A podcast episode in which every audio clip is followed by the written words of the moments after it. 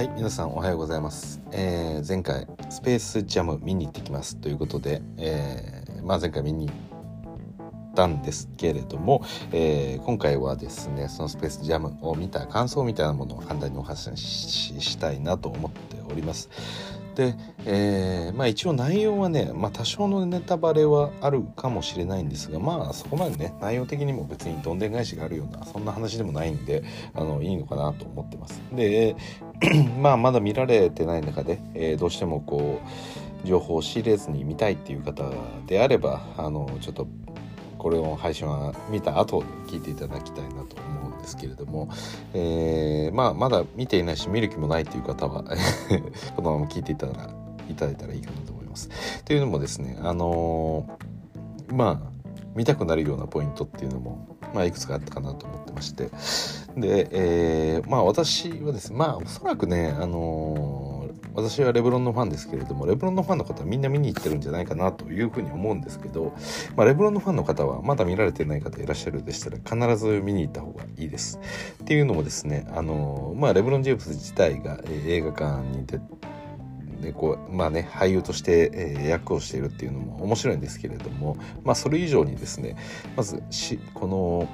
えー、映画始まって、えー、最初の多分5分ぐらいですかね、あの、レブロン・ジェームスをこう振り返る動画みたいなものが最初に流れるんですよ。でこれはあの映画の中の話ではなくてあのちゃんとした NBA の映像が流れるんですよね。まあ皆さんレブロンファンならおなじみというか、まあレブロンファンじゃなくても NBA ファンならおなじみみたいなシーンというか、えー、その映画館の大スクリーンの中でですね、流れるっていう、まあこれだけでも私は見に行った価値があったなって思ったぐらいですね。はい。なんで、まあ一応、あらすじみたいなところ、すいません、私もね、あまり確認せずに前回言ってたんですけれども、えー、っとですね、まあ、一応レブロン・ジェームスがいるんですが、まあ、映画の中でも、えー、役はレブロン・ジェームスなんですよ。なんで、まあ、この現実世界での、えーまあ、キングって言われてるようなこのレブロン・ジェームスの偉業っていうのはそのまま映画の中にこう持ち込め持ち込まれてると。で、まあ、そのキングを、えー、こう利用してねあのなんかのし上がってやろうみたいな、えー、まあ相手が何て言うんですかねこうまあ、いわゆる AI みたいな、まあ、アルゴリズムっていうふうに呼ばれてるんですけれども、まああのー、そういったキャラクターがですね、まあ、電子の中でその仮想上でこう作られた AI のキャラクターが、まあ、世界にこうなんでしょうね自分自身は AI ってこうシステムの中とかパソコンの中でしか生きられないけれどももっとみんな俺のことを知ってほしいみたいなそういう自我みたいなものが芽生えていてでそれを、えー、達成するためにレブロンをこう利用しようとしていたっていう感じですよね。であの、まあ、一応レブロンの、えー、まあということで、まあ、さっき言った通りこの NBA の、まあ、今のこのレブロン・ジェームスっていう存在自体は、まあ、映画の設定の中でもあのそのまま、え、利用されていてで、えーまあ、一応レブロンの家族が出てくるんですがこの家族は本当の家族じゃないです。あの一応ね家族構成はね現実のレブロンと一緒だったんですけれどもあのまあそういう家族レブロン以外の家族はあのまあ、俳優さんがこう務めていてでその次男の役がいるんですけれどもその子が、えー、こうめちゃくちゃこうゲーム作りがもう天才的な才能があったけどレブロンが、まあ、バスケプレーヤーなんで、まあ、息子もバスケプレーヤーにしたいということでこう無理やりね本人がやりたくないって言ってるこのバスケットを、えー、無理やりやらせようとしてるような場面からこうスタートすると。はい、でそこにこう目をつけたね先ほど言った、えー、AI がこの息子くんをね、え、その道に引き込んでこの、ね、仮想の世界に無理やりこう連れていくと。でそれを救いにレブロン・ジェームスが行くんですけれども、えー、そこでまあいろいろカートゥーンのキャラクターとレブロンが出会ってでなぜか知らないですがとりあえずバスケットボールのゲームをやって、えー、勝てば、息子ともども、え、現実世界に返してやるっていうような、まあ、そういうことを、え、アルゴリズムが言い始めましてでまあいろいろとレブロンはそのカートゥーンのキャラクターたちですよね。あのバックスバニーみたいな。まあ私あんまり詳しくないんですけれどもまあいろんなこうキャラクターが出てきてそれを仲間に引き連れてでバスケットの試合で勝負すると。はい。でまあそうですね。あのここの辺まではまだティザーのサイトでも出てたんで、まあ、その相手っていうのが、えー、AD だったり、えー、そして、デイミアン・リラードだったりクレイ・トンプソンだったりっていうのが出てくると。でなんとなくですけどデイミアン・リラードが一番いい役をもらってた感じでしたね。敵役としては、はい。まあ、映画の中でもねゲームタイムっていうこの、まあ、技みたいなものがありまして、まあ、それで、えー、戦うと。はい。でバスケットとは言ったんですけれども、まあ、いわゆるその現実のバスケットではなくて、まあ、ゲームのバスケットみたいな。なんであの普通だとこう得点決めると2点3点ですけど、まあ、それ以外にこうよりこう見た目がスタイリッシュだと、まあ、さらにこうポイントがダーンと追加されるみたいな、まあ、そういうなんでしょうねそのゲームと、えー、現実のバスケットをこう織り交ぜたような、まあ、そういった戦いになってると。はい、そんな感じの、えー、ストーリーになってました。はい、まあだから見る前にお話してたとこそこまで変わりない感じですよね。はい、でまあさっきも冒頭ちょっと言ったんですけれども、えー、まあこの映画の中ではレブロン・ジェームスはあくまでレブロン・ジェームス役なんであの最初にこのレブロン・ジェームスの説明をするためにこのアクロンの話から始まるんですよね。あのまあ、レブロン・ジェームスの生まれといえば、えー、オハイオ州アクロンで、えー、まあ、高校生あれはセント・ヴィンセント、えー、何個セントあるんでしたっけ、えー、セント・ヴィンセントセント・メアリー高校ですかね。まあまあそこのに行ってた頃のこの幼少期のレブロンのからこう映画がスタートすると。でそこからこうね、えー、まあ高校でのその活躍。そしてその後 NBA に行って、えー、NBA の中で大きな活躍をしていく。なんで最初のそのクリーブランドの映像があったりですとか初期クリーブランドですねの映像があったりですとか。でまああのマイアミ時代もあったりと。それどころかあのねマイアミ遺跡のあのあれなんテレビ放送されていて、まあ、サウスビーチに行くっていうあの有名なレブロンが、えー、マイアミ行きを決めたあの映像も使われてたりですとか。で次にまたクリーブランドで初優勝した時あの「クリーブランド This is for you」っていうのも、えー、ちゃんと流れたりですとか。はい。でもう本当にねすごいプレーまあもちろんそのプレーもその映像がちゃんと流れてて。で最後こうレイカーズに来てねあの今のプレーしてる姿も、えー、出ていたりと。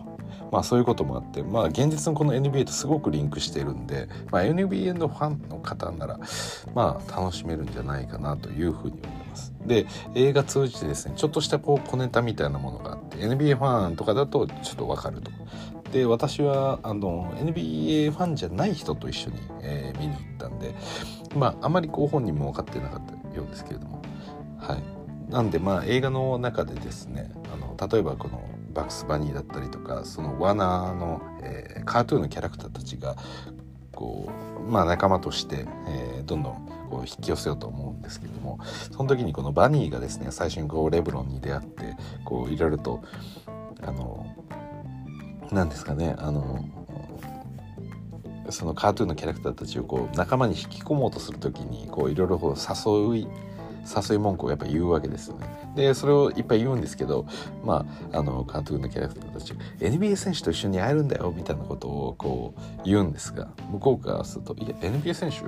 まあまあ NBA 選手とは前も会ったことあるけど」みたいなことを言うんですよ。であの私の友人はまあ知らなかったんですけれども、まあ、このスペースジャム自体が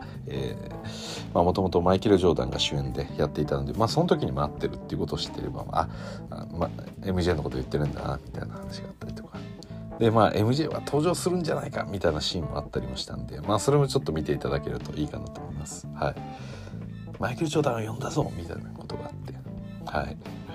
でその他にもね多分 NBA 的なあのことを知ってるとすごく楽しめることが多い映画なんじゃないかなと思います。で多分このワーナ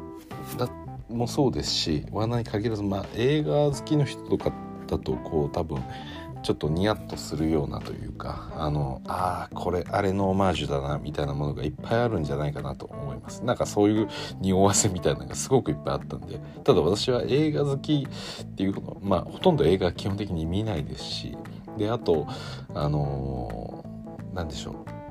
NBA もねがっつりこうなんか見てんのってここ23年の話なんであの過去のやつは分かんないんですよね。本当に有名なやつしか分かんないです。なんで、えー、ですかねあの例えばまあ一つだけ言うとすると、えーまあ、ケビン・ガーデントの、えー「Everything is Possible」っていうのをあのどっかのシーンでこう言ったりとかみんな Everything is possible! みたいな感じでこう叫ぶんですよね。はい。まあそういうのを見ると、あ、あれだ、みたいな はい。とかがあったりするんで多分ね私よりも NBA 詳しい方だったりとか、あのー、は是非こう見に行ってねそれをいっぱい探してほしいなと思います。多分こうニヤニヤしながら自分で見てるんだと思います。でもやっぱりねこの映画館に行った私はその、えー、土曜日9月4日にですね、まあ、都内の、えーまあ、映画館で見てたんですけれどももう結構満席ぐらい入ってましたね席。はい。なんでまあなんかいろいろ見てるとまあ、そこまでこうねこういう時期でもありますし、えー、すごく注目されたタイトルではないだろうなっていう感じの あのそういうスクリーンの大きさだったんですけれどもまあその中でも一応それなりには入ってました。でなんかたまにクスクス笑い声が聞こえたりだとかまあなんか「おお」みたいななんか「あ」みたいな 何かこうねあのリアクションしてる声なんかも聞こえたりして多分 NBA 好きの方とか、まあ、ワーナー好きの方が「ああれじゃん」みたいなやつを、えー、お話ししていたんだなと思います。はい、で本当にねあのめちゃくちゃこう何でしょうオマージュというかあの何て言うんでしょうねこう引用するみたいなものがものすごく多い映画でそれこそ例えば「バットマン」とかも出てきますしスーパーマンとか出てきますししかもバットマンって言っても最近のあのバットマンみたいな感じじゃないですよ。まあ、その昔のカートゥーンも合わせていろんなキャラクターが出てくるんですけど、例えばバットマンだと、あの、バットマンって、あの、昔のバットマンの曲ですよね。はい。ああいうのがこう流れたりとか、まあ、他、まあ、あまり言い過ぎないようにしますけど、こう、ハリー・ポッターが、えー、の世界があったりだとか、まあ、まあ、いろんなキャラクターがこう、ね、たくさんたくさん、本当にひっきりなしに出てくるんで、うん、だからある意味この何でしょうこの「スペースジャム」っていう映画まあ我々 NBA 好きからしたらまあ一つ注目のタイトルではありますけれども多分この日本の一般的なこの映画視聴者層からそんなに受け入れられないような類なんじゃないかなと思ってて。であのまあ映画自体もちょっとしてこの何でしょうそれこそアンクル・ドリューとかも映画としてあったと思うんですがまあああいう感じのああいう感じのって言ったらあれですけどまあこの NBA 好きとか向けなのかなって思ってたんですけれどもというよりも結構あのもうちゃんとこう盛り上げようとしてこう気合が入ったもう全キャラクターも出しちゃえみたいな感じのやつだったんでまあ飽きなかったですよね。結局どうですか？あれ私は6時半ぐらいから、えーまあ、がっつり2時間ぐらいあったんですかね。かもわかんないですけどあのー、あんま中だるみはしないですね。はい。結構映画とか見てて途中で退屈になること多いと思うんですけどあの逆に言うとこの映画って本当にこうなんでしょう。起承起承転結というよりかはこの緩急があまりない映画なんですよね。本当にもうずっとずっと走りっぱなしみたいな映画なんですよ。なんでね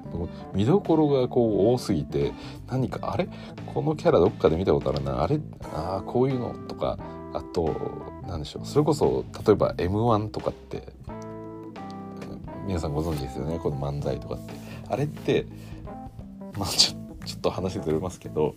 まあ限られたすごい短い時間の中でこ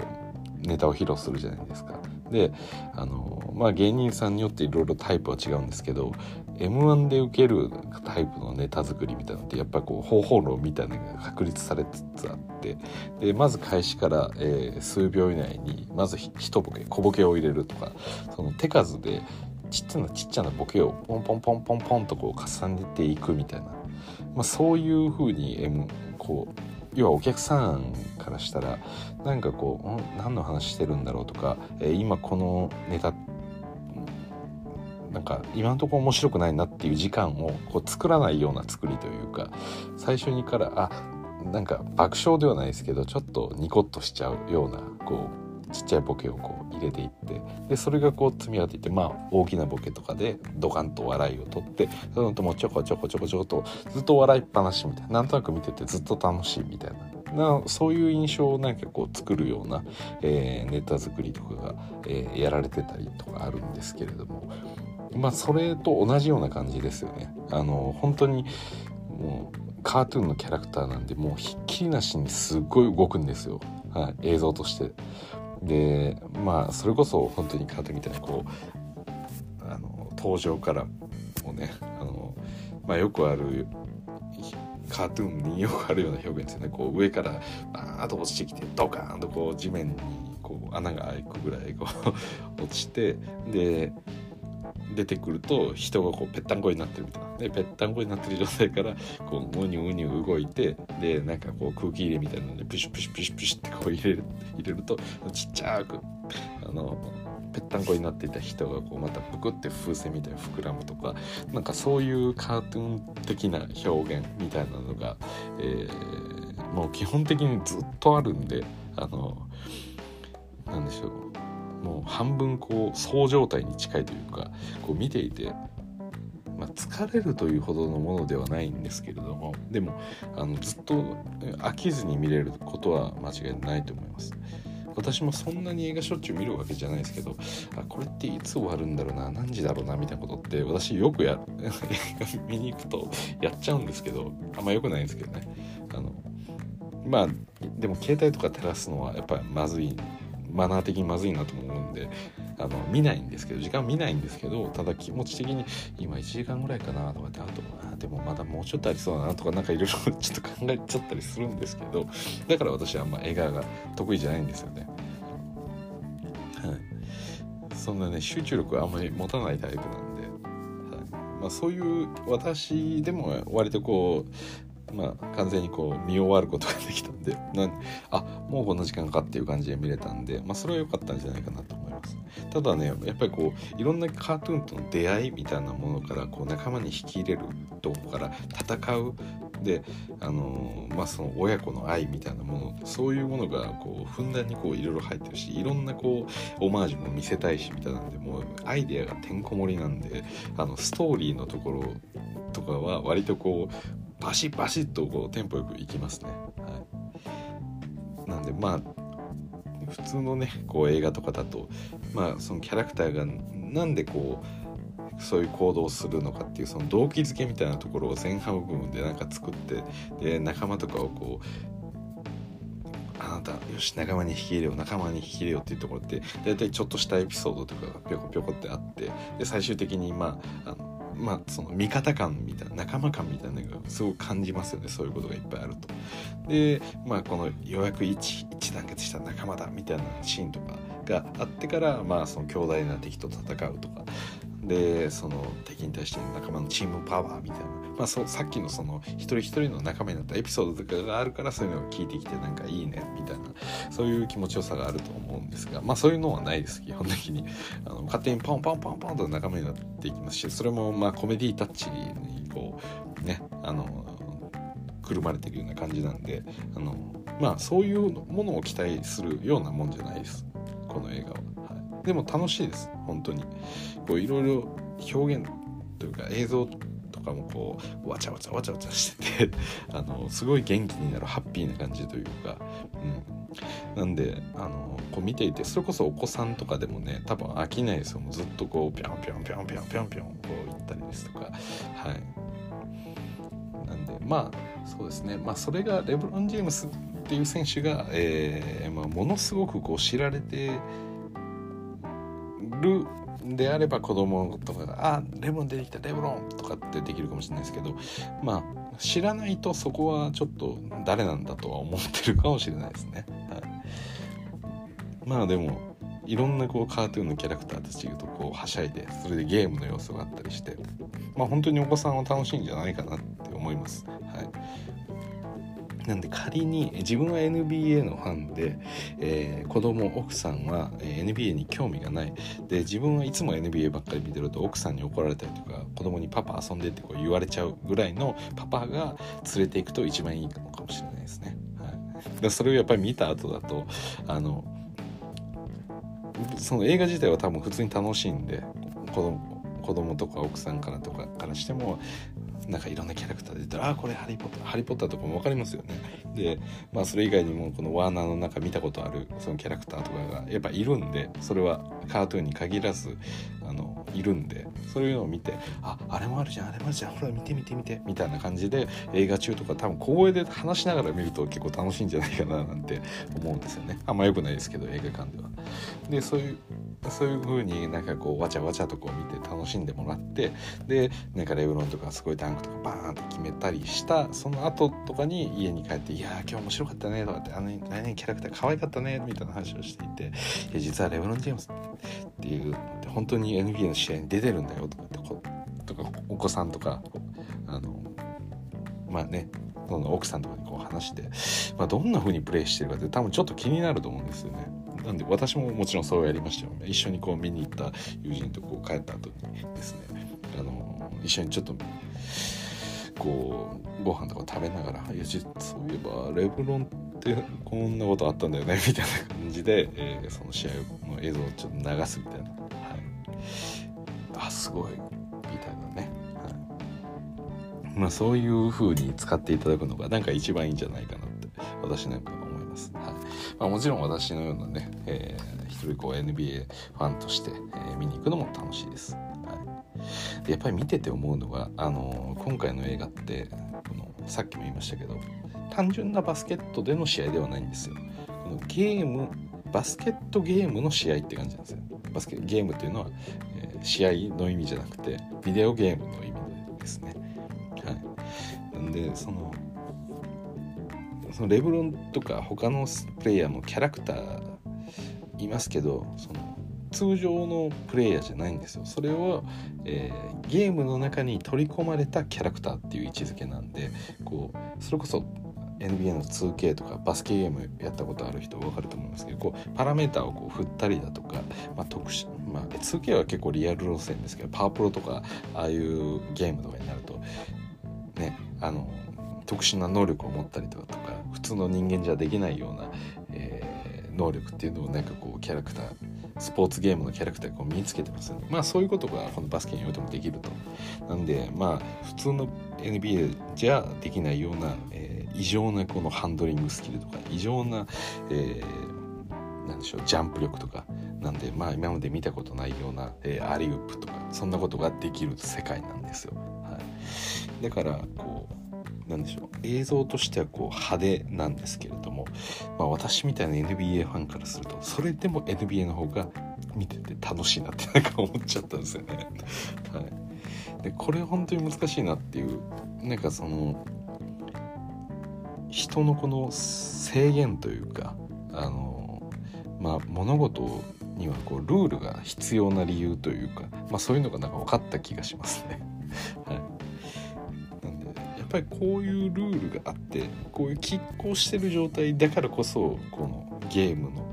試合を見るスポーツの面白さやるやる側でもそうですけどスポーツの面白さってあるんだなって思いましたなんかこうルールがぶっ壊れちゃうとあのまあすごいにもねあすごいってなるんですけどこうやっぱり NBA を1シーズン応援していてこう1試合応援してるチーム応援してる選手の活躍した時に感じる感情とはやっぱり、まあ、全く違う感情なんでそれは、はい、やっぱりこの限られた能力限られたルールの中でいかにして勝利するかいかにしてすごいプレーをするかっていうところにやっぱり人は興奮するんだなっていうことをなんか 思いましたね。この映画はこの映画でまああの何でしょうすごい華やかで、えー、まあ本当にこうなんでしょうねこう弾けるようなまあそんな、えーこうパワーを持った映画ではあったんですけれどもなんかこうね最初のこの冒頭のレブロンの、えー、プレー集っていうのがやっぱり一番気持ち盛り上がりましたし最後後半ぐらいちょっとそれを入れてくれよってちょっと思うぐらい 結局 NBA が見たくなってしまったっていう感じだったんですけれども。はい。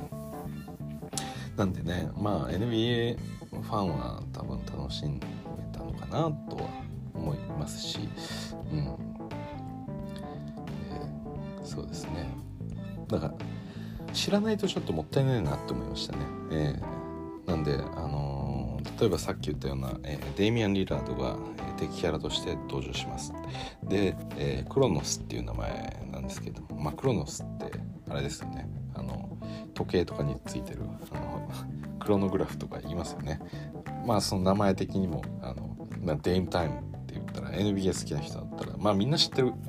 言葉ですよね。で時計をこうピンピンとこう叩くような、まあ、そういうセレブレーションデイミアン・リラードはしますよね。なんでまあそういうの知ってるとまあクロノスっていうキャラクターああそのデイムタイムからその時間をと名前を取ったんだなとか、うん、であの、まあ、そういうなんでしょう。すごいプレーとかを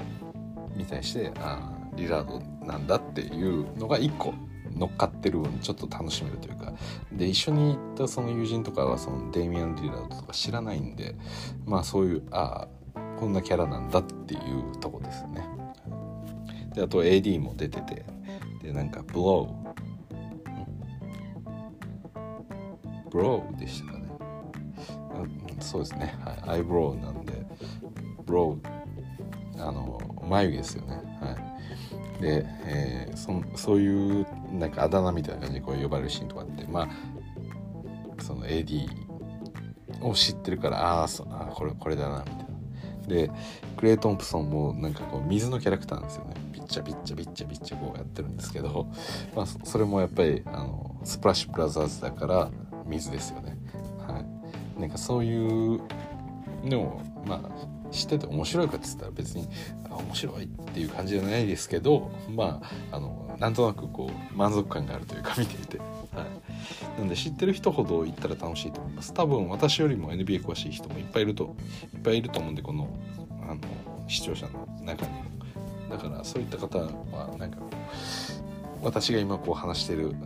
こう話しながらも「いやいやお前これ分かってねえだろ実際こういうのがあったんだよ」みたいなそういうニヤニヤした面白さも本人の中にあるんじゃないかなと思うんで、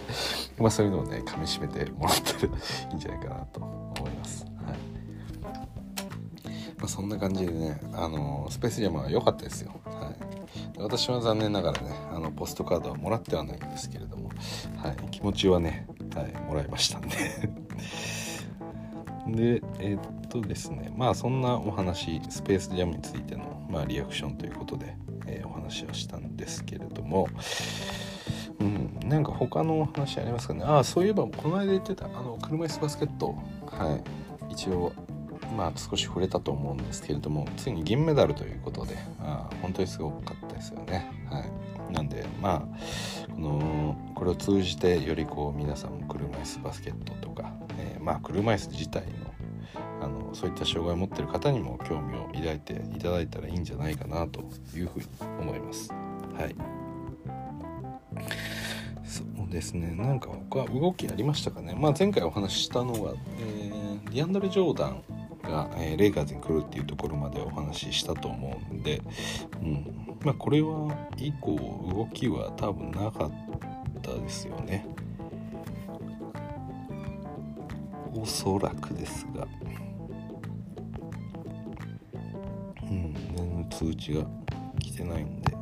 多分なかったんじゃないかなと思います。はい。ちょっと待ってくださいね。一応チェックしようと。意思はあります。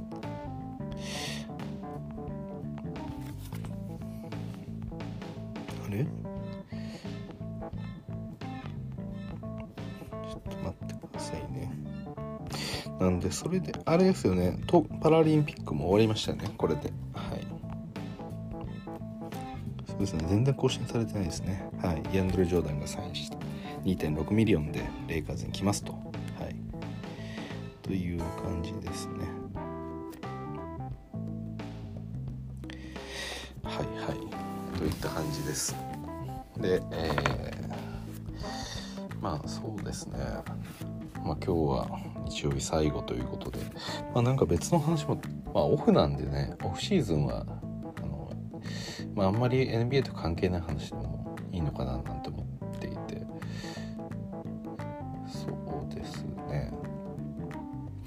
本当に全然関係ないんですけどあの私最近自転車にすごい乗ってまして、はい、まあそんないいやつじゃなくてクロスバイクなんですけど。でそうですね。皆さんねあのまあもう始めてる方 やってる方に話しても仕方ないんですけどあのなんかね最近あって私がすごく気に入ってるのがのスマートウォッチをちょっと買ったんですよ。でえー、っとまあ以前からねちょっと使ってたんですけど、えー、ちょっとバンドが切れてしまって今回買い替えたんですけれどもなんかねファーウェイのね何番っていうのかなこれ。6番ですかね。なんかそういうやつを買いまして。フ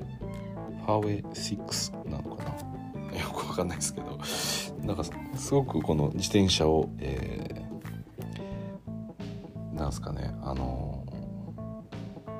乗るにはなんか向いてるというかその連動して、えー、なんかそのファーウェイのアプリで、えー、まあいろんなこうワークアウトを選択できるんですけど、まあ、屋外サイクリングみたいなものを選択してから、まあ、このスマートウォッチをつけた状態で走るとあの心拍数とか、えー、なんかそういう指標っていうのがいっぱい取れるんですよね。だから自分がどれぐらいこう攻めてるかみたいなものが こう見れたりするんであれ結構いいですよね。まあ私はこうサイクリングでこのスマートウォッチとか使ってますけどまああと私は水泳はするんですがまあちょっとそのね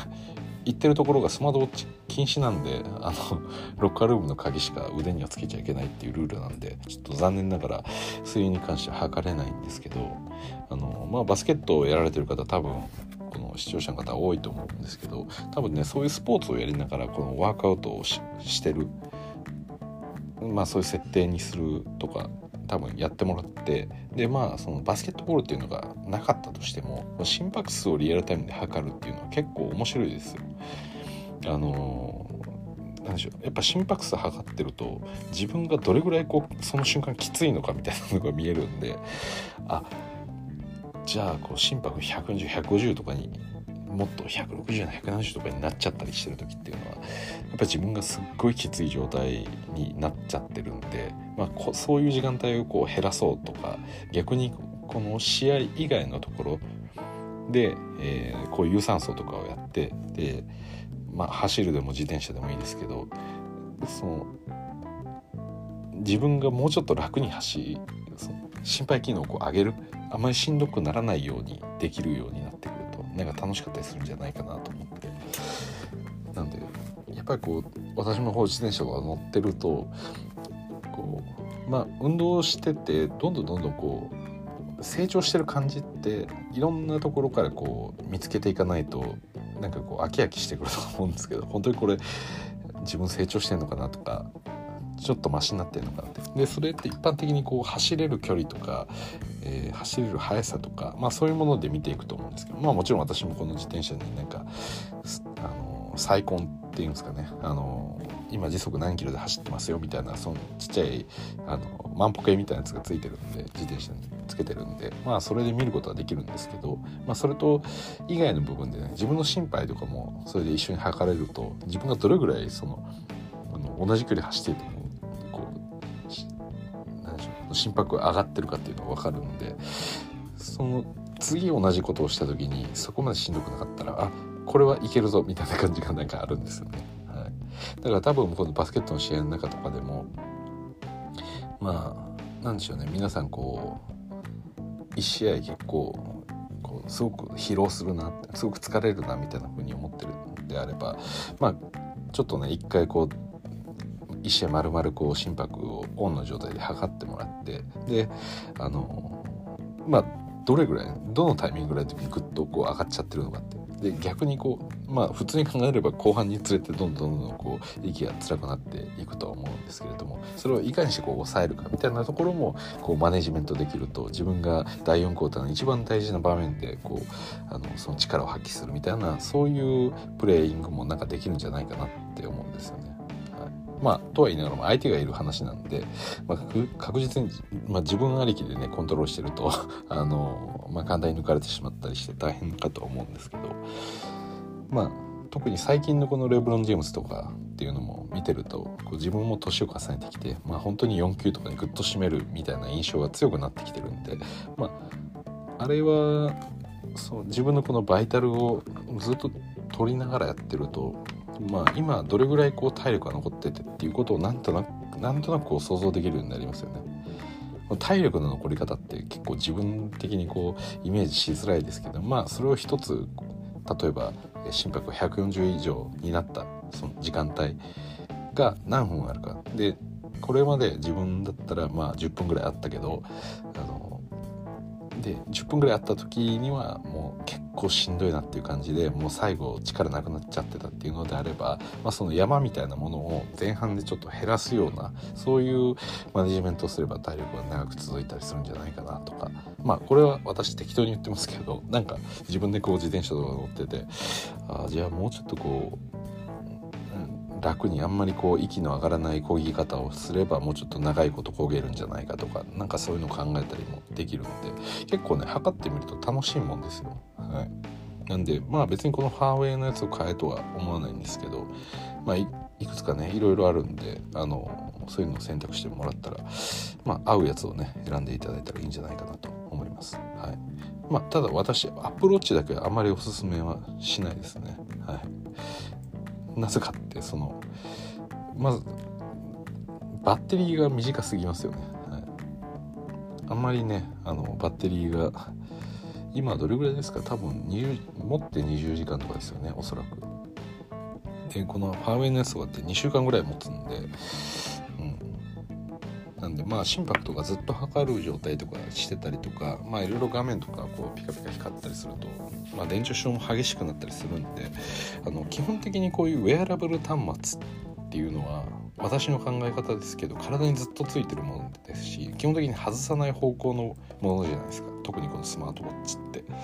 なんでねあのこれが途中でバッテリー切れになると本当に使えないんですよね。だから、まあ、いろんな機能が充実してる方が嬉しいっていうのはそうなんですけどいざ実際使えなくなるっていうのが本当にどうしようもないんであのウェアラブル端末に限っては私はまずバッテリーが何時間持つのか何時間じゃないですね何日は最低必要ですよね、まあ、睡眠中のねあのー、まあ睡眠の質みたいなものを測る機能もありますし、まあ、基本的にこうつけてる機会が多いですしだからどれぐらい稼働させることができるのか何時動かせるのかっていうのと何分ぐらいで、え、マックス充電になるのかっていうところはこのウェアラブル端末においては、えー、ちょっと重要なポイントじゃないかなと私は思ってます。はい、でその中で言うとコスパが結構良かったりするのがこのファーウェイのまあ別に私がモデル名言わなくてもねあの調べりゃ出てくると思いますよ。すごい話題なんでこれ。コスパがいいっていうので、まあ、画面もでかくて綺麗で。まあ、ある程度こういろんな機能もあって。でそれと相対するというか、えー、同じようにコスパがいいって言われてるのがファーウェイじゃないです、えー、シャオミ。これも中国の企業ですけれども。のミーバンドとかいうのがあるんで。まあこれもねすごくちっちゃくて、えー、私は以前それ使ってたんですけれどもおすすめです。はい。なんかもうガジェット系 YouTuber みたいなことを言い始めましたけれども私も。いやでも本当におすすめですよあのこれまで時計つけたことない方とか、えー、まあ、今時計つけてスマートウォッチを検討されてる方とかっていうのには、まあ、今の2つを私はおすすめしますね。まあ、2つもね、えー、まあ、1万円余裕で切ってますしファーウェイにあシャオミに関しては多分まあ多分5000円ぐらいでは買えると思うんで、はい、いいと思いますよ。で私このウェアラブルにおいてもう一つその重要なポイントを言うのを忘れてたんですけれどもウェアラブルの端末って基本的に体にずっとつけてるもんなんであのどっかにぶつけるんですよね簡単に。はい、なんで私はあんまり特にワークアウトの場面で使うとか、まあ、日常全く気にせずそれこそ風呂入ってる時も気にしないし料理してる時も気にしないしぐらいのあの、まあ、そういうバイタル自分の体のデータを取るためにはそういうことをしてる最中にもつけてる必要があるんでそれ考えるとあんま高いもんって買わない方がいいなと私は思ってます。はい、でまあ別にお金有り余ってるし別に Apple Watch 5万だろうが10万だろうが関係ねえよっていう方は別に買ってもいいと本来思うんですがさっきのバッテリーの問題があるんであんまり Apple Watch は買わない方がいいんじゃないかなと私は思ってます。まあ、 Apple Watch つけてる人もね、まあ、身内で言いますけど大体バッテリー切れに悩まされてますからね、うん、で本当にバイタル取るために2個つけてる人とかいますからね。知り合いで、はい、片方にアップローチつけて片方に、まあ、充電の持ちがいいさっき言った、えー、ミーバンドみたいなものをつけてたりする人もいるんで、まあ、そう考えるとまあいいんじゃ、うん、どうなのかなと思いますけど。まあでもねあのスマートウォッチこうまあよくあるじゃないですか。こうレジのお会計とかをピーってSuica とかを入れておいて ApplePay でこう払ってしまうとか、まあ、ああいうのも別にできるんでやりたい人はやればいいんじゃないかなと思いますけど。まあ運動で使いたいっていうんであれば別のやつの方が、まあ、使いやすいですよって。 Apple Watch は結構でかいですしあの、まあ、さっき言ったバッテリーの問題もであと時間もかかりますし。はい。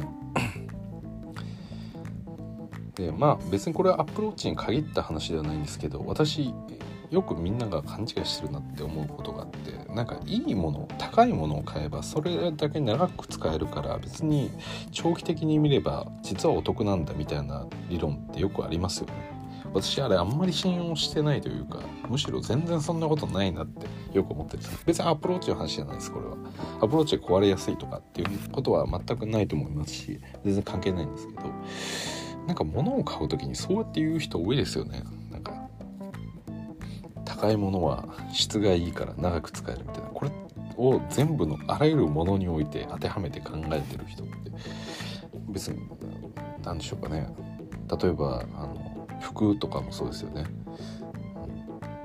革靴とか長いいいやつは長く履けるからとかって。でもやっぱり革なんで動物の皮なんで、それは化学繊維とかの方が絶対に長く持ちますんで。はい。そのはい。それはよく思ってます。ね私。正直同じ革でも別に高い革こそ長く持つかって言ったそういうわけでもないですしその自然由来のその動物性の素材とかも高いものがいいってわけじゃないんで。例えばカシミヤのニットとかってあのまあ表面がこうサラッとしていてすごくいいものですよね。はい、でなんでこうビジネスシーンとかでもこうやぼったくなくてスマートに見える、まあ、いい素材だとは思うんですけどカシミヤのニットとかってもう結構簡単にあのなんでしょう引っ掛けりゃすぐダメにもちろんなりますし引っ掛けなく丁寧に使ってても簡単にダマになっていって意外と長く着れないですよね。まあちょっと特殊な事例かもしれないですけれどもまあでも私は基本的に高いからこそ長く使えるっていうものってそこまで多くそれが当てはまるものってそんな多くない気がするんですけどね、うん、なんか言いますよねそう。だから別に例えば車とかにおいても高い車こそ長く使えるかって全然そうじゃないですし。でよく特にこの車もそうですしこの電子機器もこうそうですけども高いものっていろんな機能があって繊細なんですよねその分。だから長く使うって結構難しいんですよね意外と。だから本当に何でしょう。長く使えるかどうかっていうのはそのものの特性に割と寄ってるというかでもシンプルな機構とかだったりすると、まあ、壊れようがないようなものって結構あるん,、で。まあ例えば私の乗ってる自転車とかでもそうですけど何でしょうこのロードバイクとかって例えばカーボンとかになってたりとかまあいい素材軽くてこの弾力性があっていいまあそれなりの合成もあるいい素材とは言われるんですけどでもカーボンとかって結構簡単に壊れますからね、まあ、それに比べてこう鉄とかでガチッと作ってしまった方が壊れにくいっちゃ壊れにくい。長く乗れちゃ乗れるみたいなところもあるじゃないですか。もちろんその分重たくなって、えー、速度も落ちたりはするんですけれども。だから別に100万のロードバイクと、えー、まあサイクルベース朝日とかで売ってるような、えー、まあ1万円ぐらいのママチャリとかがどれぐらい長くお互い乗れるのかって言ったら多分メンテのしでやっぱり簡単に長く乗れるのはこうママチャリの方だったりすることもあるんで別にね。まあだからよく何なんでしょうね。よくそういうのを言われるんですよね。そのなんか自分が物を買いに行ってていやこれやっぱりいいものなんで長く使えますよみたいなことを。やっぱりいいもの長く使えるんでっていう感じのこと。店員さんとかにもこう言われたりしてつど思うんですよねそういうこと。別に、うん、そうでもなくないかって、もちろん高いもの買った分だけ思い入れがあって長く使うっていうことはあると思うんでまあそれはそれでいいと思うんですけど、うん、なんでなかなかね特に最近だと安かろう悪かろうみたいなわけでもないんでさっき言ったようなシャオミのやつとかってまあまあ、スマートウォッチの話ですね。とかあってまあ一度、まあ、あんまりこうね機械触ってみる機会はないと思うんですけど最近もうつけてる人もかなり増えたんであの、まあ、もし持ってる人がいたら見せてもらっていいと思います。で私もねそれつけてて、まあ、ゴムがなんかバカみたいな私が引っ張っちゃってブチって切れたんですけどあの基本的にね昔はその注意されるまではプールとかも全然気にせず泳いでましたし風呂入る時も平気でつけてましたし、まあ、寝てる時ももちろんつけてますしっていうぐらいなんか結構荒っぽいじでやってたんですけど全然壊れる気配なんかないですからね、うん、私は結構荒っぽいあの人間なんでもう身につけてるものとかがすごいスピードで壊れていくんですよね。でもそれでもやっぱ全然壊れなかったですし。うん。だからなんでしょうね。その、まあ、そういうものってありますよね。はい。高い高い方が壊れないかっつったらそんなわけじゃない。どういう仕組みになってるかとか、うん、次第かなと、はい、全然関係ない話を今日もしましたけれども、うん、そうなんですよね。まあでも皆さんは多分バスケットとかやってる方が多いんでしょうし。まあそうですね。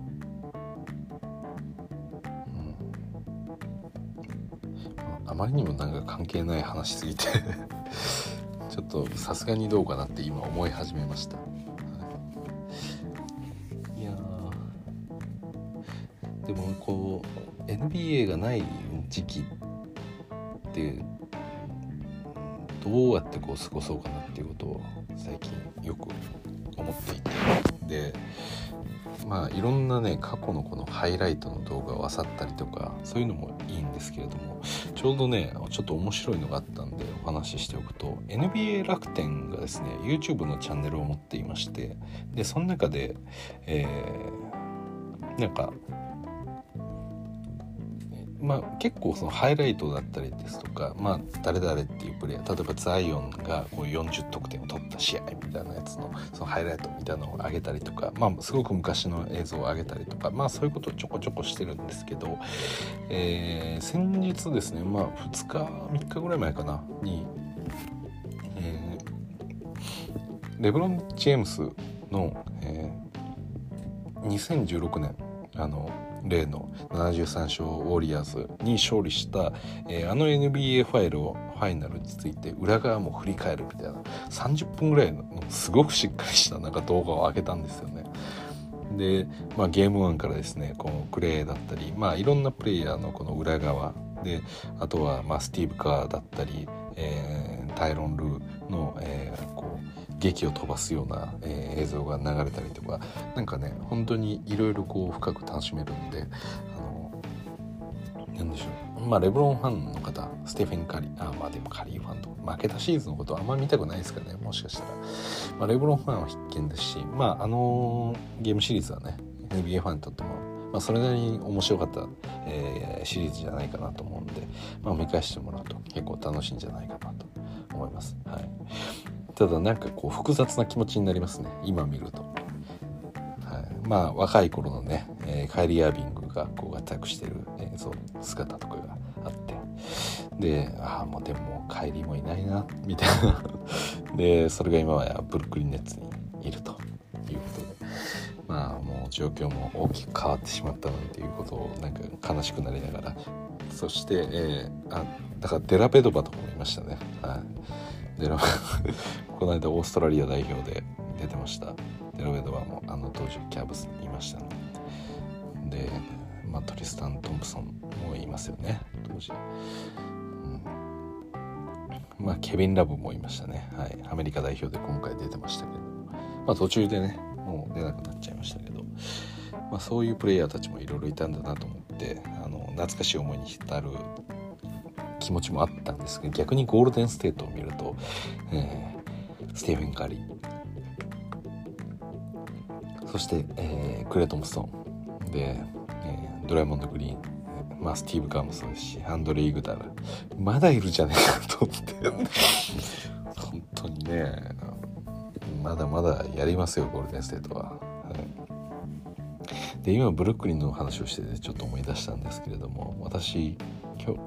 自転車でねこの間バーッと走ってた時に、えー、まあ、その時私こうレイガーズの、えー、服を着てたんですけれどもなんかブルックリンネッツのロゴが入った、えー、キャップをかぶってる人がいてで、まあ、バーッと私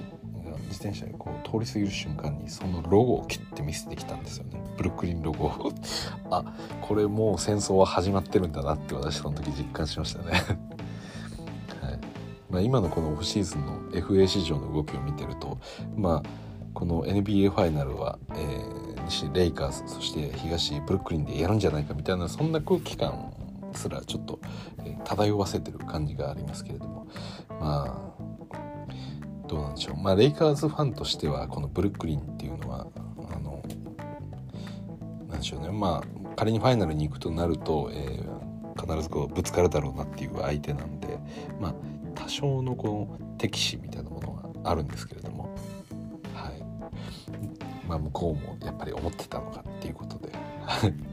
でもどうなんでしょうね。私はね正直この西がまだレイカーズファイナルに行くかどうかっていうのは全然わかんないと思ってますね。東はね私ブルックリンが行くと思ってるんですけど西はどうなんでしょうか。わかんないです。はい。で西のまあ強豪といえば、えー、クリッパーズがおりますけれども、え、先日ですねドレイクが、えー、出した、え新曲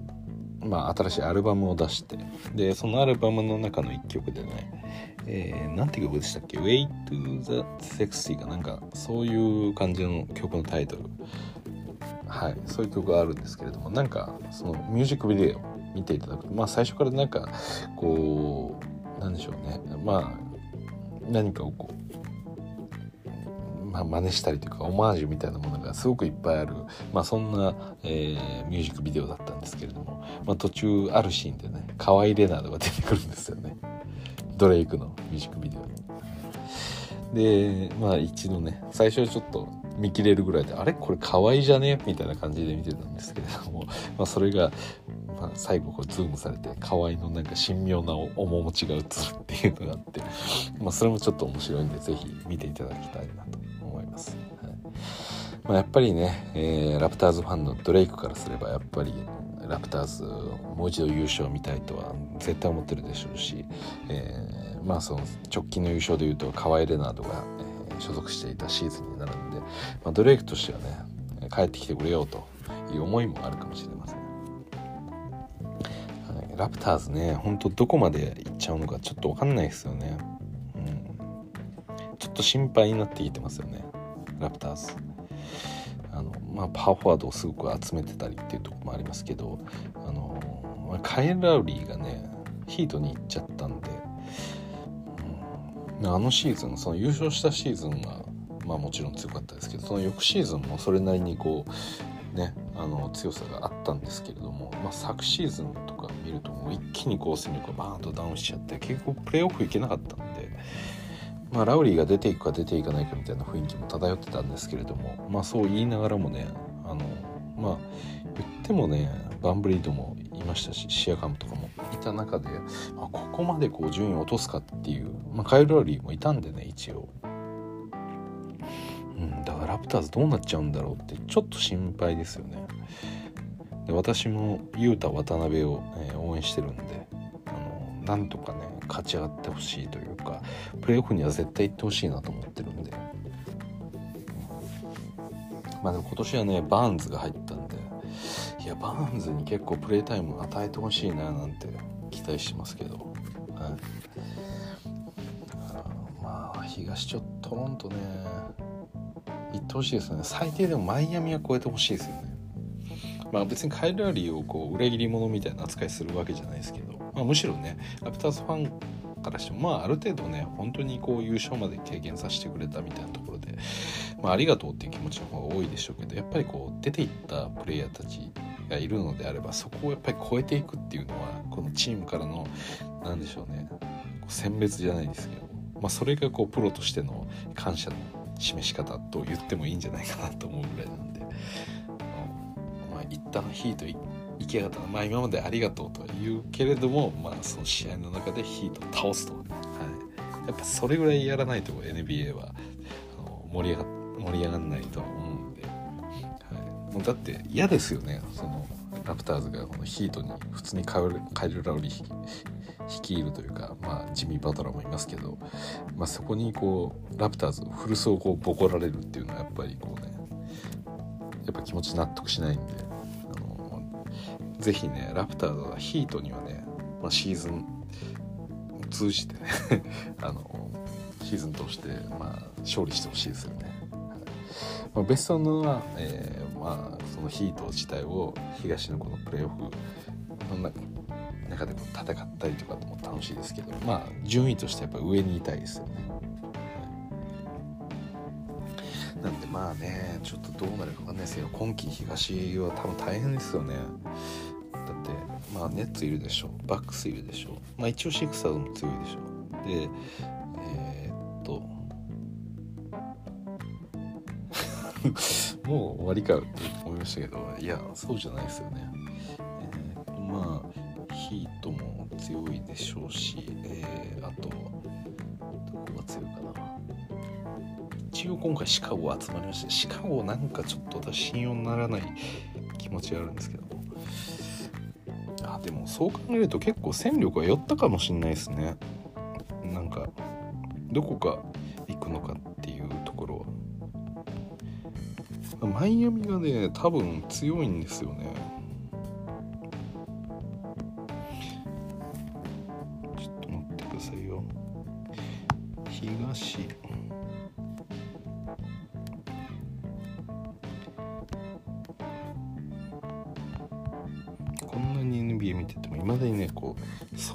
ると全チーム出てこないっていうことが。やばい時間がない。そうですね、えー、フィリーがいてブルックリンがいてバックスがいてあーニューヨークか。ニューヨークか。ニューヨークどうなんだろう。分かんないですね。去年だけのなんか魔法だったんじゃないかっていう気も。だだってなんかランドル次第みたいなところがありますよね。プログランドルちょっとあのレギュラーランドルほどではなかったんで、まあ、どうなるのかでアトランタも多分強いはずなんですけどまあどうでしょう。アトランタは多分強いですよねおそらく。うん。で、えー、まあワシントン。うん。まあ私レイカーズからいっぱい言ってるんで強くあってほしいんですけど。うん。そうかでも下位チームは決まってるのかほとんど。まあオーランドはそうですよね。でクリーブランドもタッコとか取ってますもんね今。そこまで一気に強くなることはないんじゃない？デトロイトは、まあ、カニングハム行きましたけどまあまあ言ってるギですからね、うん、でトロントシカゴ。そうか。でボストンもねどうなんでしょうね。ジェーレン・ブラウンっていつ帰ってくるんでしょうかね、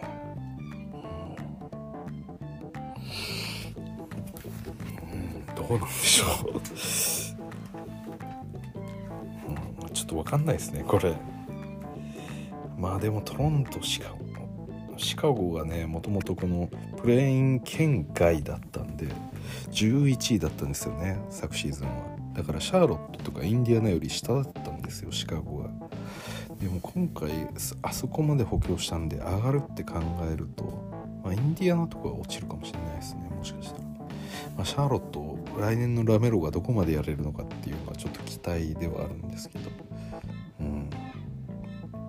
そうですね。またちょっともう一度考えたいですね。今日はちょっとあれですけど。はい。あのまあウエスタンからねカンファレンスイースタンカンファレンス、まあ、トレードねいろいろあって、まあ、選手も入れ替わりもあった中で、まあ、そういったものを、えー、新たなチームをこう見ながら、えー、シーズン前の予想なんかも今後していきたいなと思っております。はい、ということで、えー、今日はスペースジャムの、え、まあちょっとしたリアクションとあと私のものすごく雑なスマートウォッチ話をしました。はい。そうですね。まああまり関係なかったですけれども、えー、まあこんな感じで やっていきますんで、まあ、よかったら引き続き聞いていただければと思います。それじゃまた。